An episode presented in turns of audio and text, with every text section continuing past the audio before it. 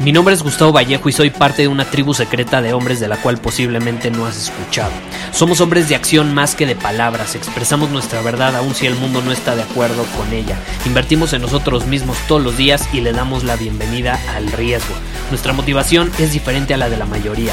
¿Por qué? Porque jugamos para ganar en lugar de jugar para no perder. Juntos estamos creando un nuevo imperio y nuestra más grande batalla es en contra del príncipe, la mediocridad y de los condicionamientos que la sociedad, los medios y la televisión han impuesto para quitarle a los hombres su poder personal. Si le preguntas a las personas normales, a la sociedad y a las escuelas, te dirán que estamos locos y que somos rebeldes. Y sí, tienen razón. Estamos locos, somos rebeldes, pensamos diferente y por eso el futuro nos pertenece. Somos hombres superiores y estos son nuestros secretos.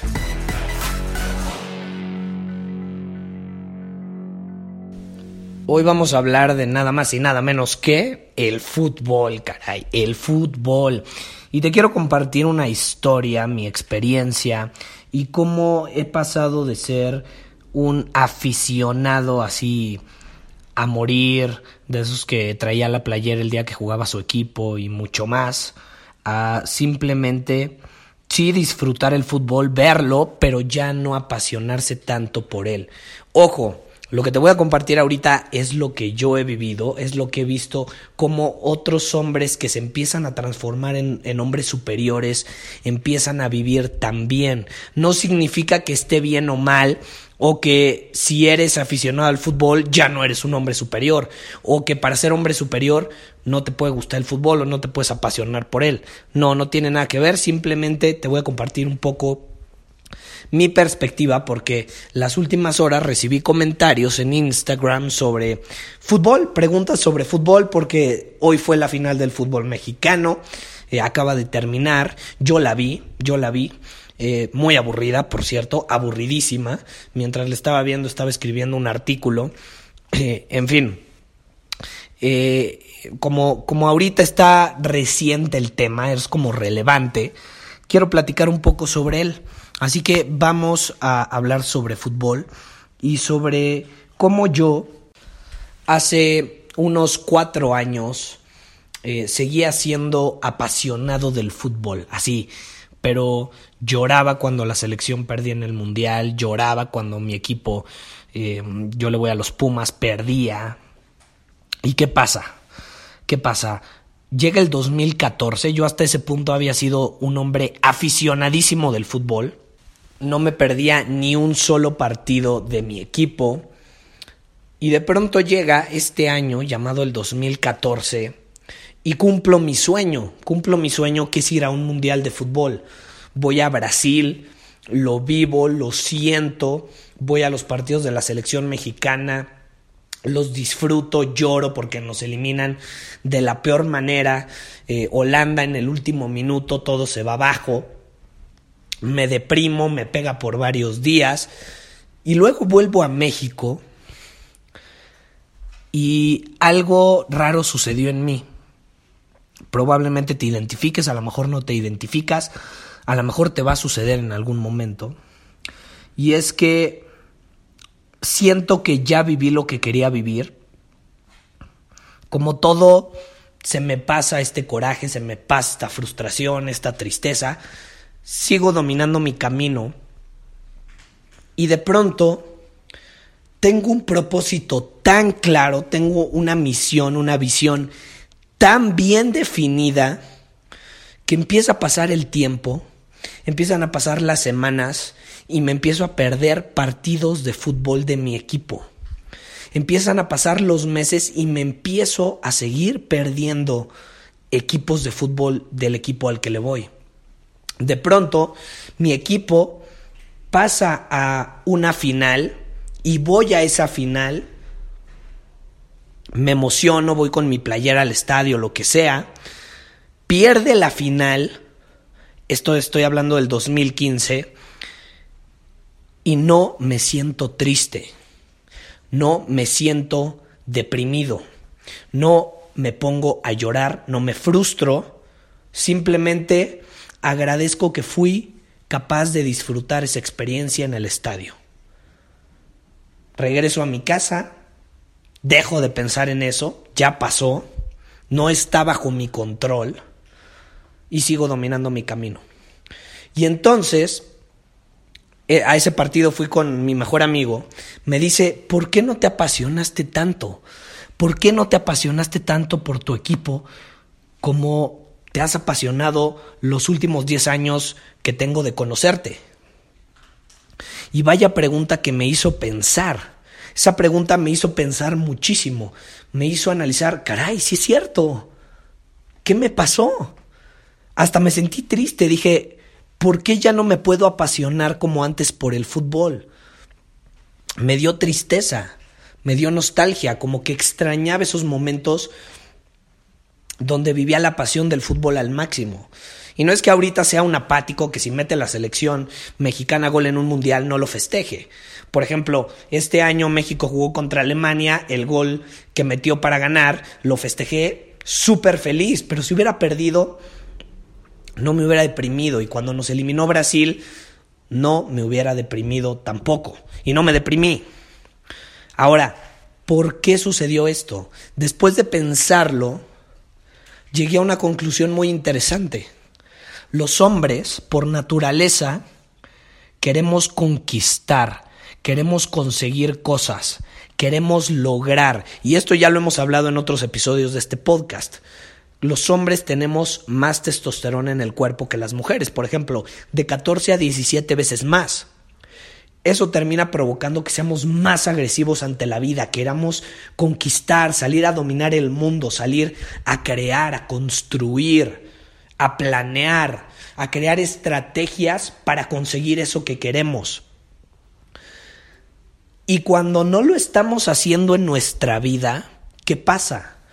Vemos un deporte, vemos al equipo al que le vamos y como ese equipo lo está haciendo por nosotros, nos emocionamos como si fuéramos nosotros los que lo estamos haciendo. Nos emocionamos porque nos sentimos parte de ese equipo, sentimos que estamos conquistando con ellos. Y está padrísimo, esa parte de, de, ser un aficionado a algún deporte es padre. Pero ¿qué pasa? ¿Qué pasa si tú pones tu felicidad, tu estado de ánimo en manos de un equipo de fútbol, de básquetbol o lo que sea? No depende de ti. Y como lo hemos mencionado una y otra vez, un hombre superior se enfoca en lo que puede controlar y deja a un lado lo que no puede controlar. ¿Tú puedes controlar el éxito que va a tener tu equipo? No, a menos de que tú seas uno de los jugadores que va a salir al campo a jugar, no está bajo tu control. Entonces, ¿por qué estás poniendo en manos de ese equipo tu felicidad, tu estado de ánimo. Un hombre superior domina su camino, se enfoca en lo que puede controlar. Y entonces yo me puse a analizar por qué es chistoso que desde que fui al mundial empecé a dejar de poner mi felicidad, mi estado de ánimo en manos de un equipo de fútbol y empecé yo a jugar el deporte. Empecé yo a dominar mi camino más de lo que ya lo estaba dominando. Empecé a enfocarme más en lo que podía controlar. Y cuando me di cuenta de que era yo entonces el que creaba estrategias, el que conquistaba, el que salía al campo de juego a ganar, se me olvidó mi equipo de fútbol. Se me olvidó ver sus partidos, porque yo en vez de ver el partido, ver cómo hay un jugador en la cancha en la televisión o ir al estadio y verlo, yo era el que estaba en el campo de juego, no a lo mejor en el, en el uno de fútbol, pero sí en otra área.